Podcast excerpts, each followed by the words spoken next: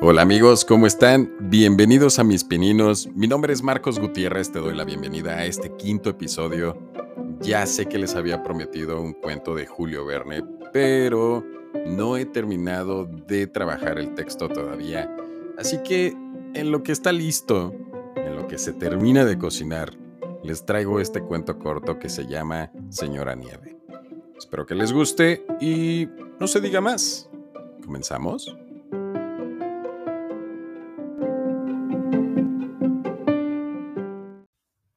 Maika es una niña encantadora, amable y servicial, pero la vida no siempre es color de rosa para ella. Hace muchos años quedó huérfana y desde entonces vive con su madrastra, que es muy severa y exigente.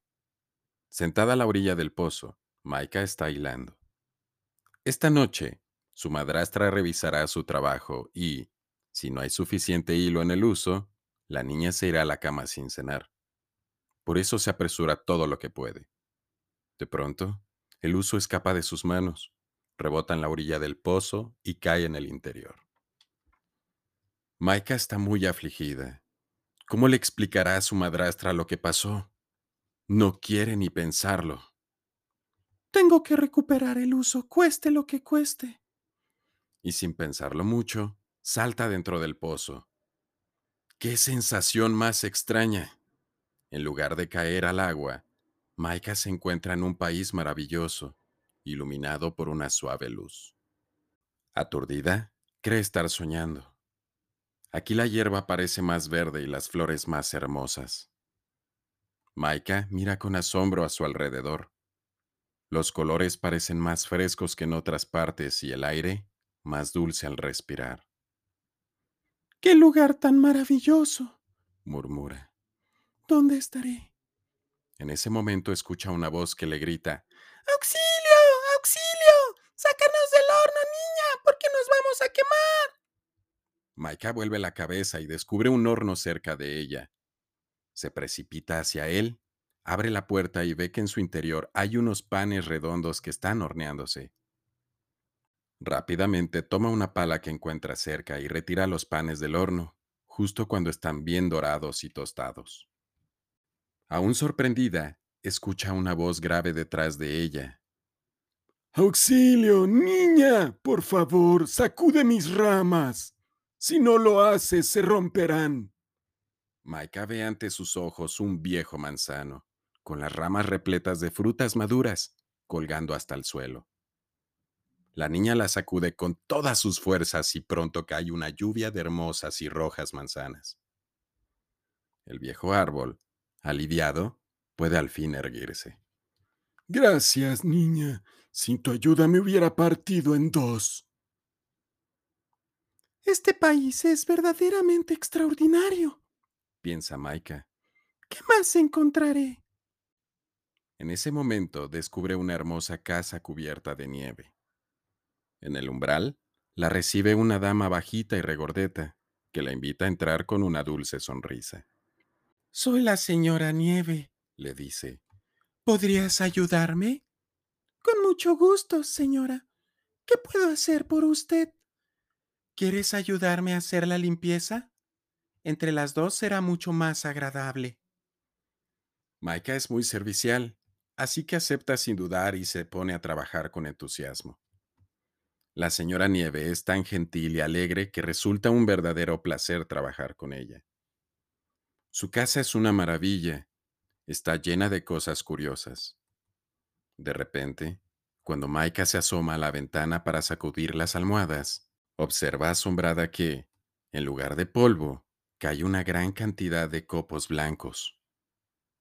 La señora Nieves se ríe mucho al ver la expresión de sorpresa en la cara de Maika.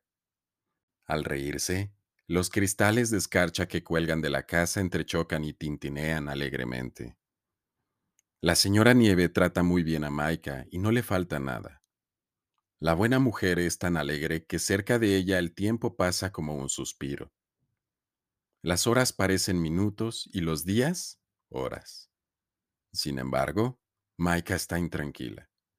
Piensa que, quizás, Su madrastra se ha arrepentido de haber sido tan dura con ella. Después de algunos días, Maika ya no puede más. Debe regresar a su casa y se lo dice a la señora Nieve, a quien le parece muy natural, y le muestra el camino para llegar a su país. Gracias por tu ayuda, grita la señora Nieve mientras Maika se aleja. Adiós, señora Nieve. Gracias por su hospitalidad, responde la niña. Estuve muy contenta en su casa y nunca la olvidaré. Para salir del jardín de la señora Nieve, Maika debe pasar por debajo de un pequeño zaguán.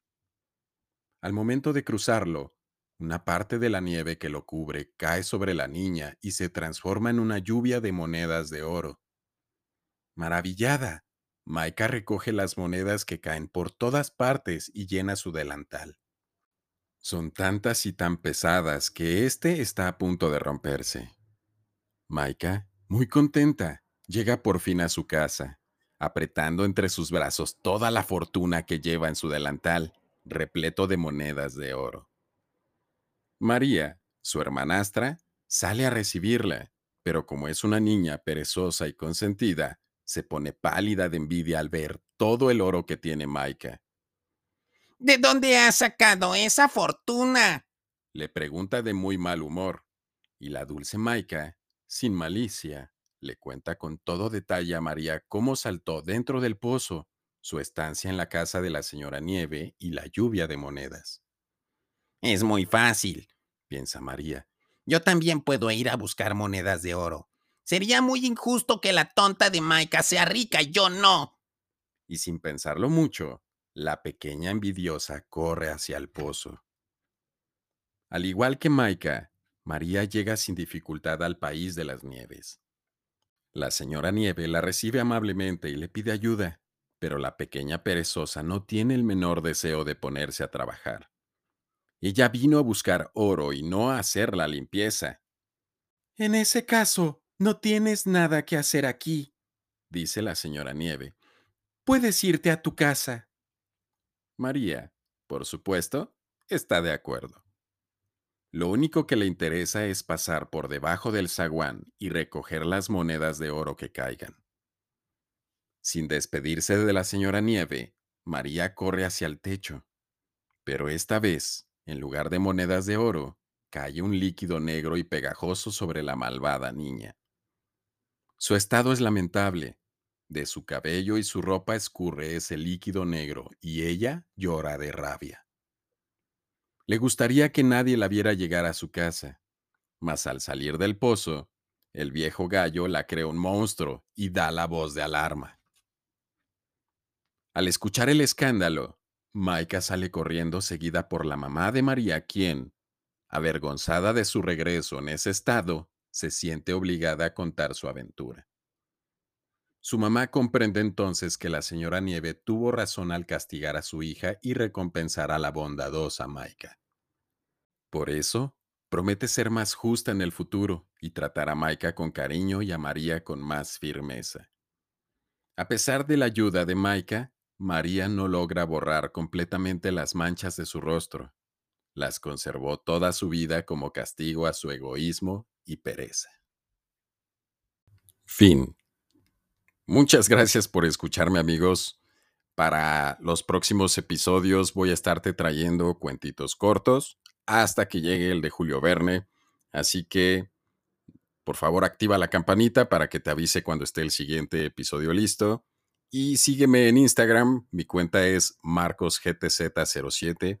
Voy a subir algunas ilustraciones de este cuento Déjame tus comentarios y déjame saber también qué te gustaría escuchar para los próximos episodios.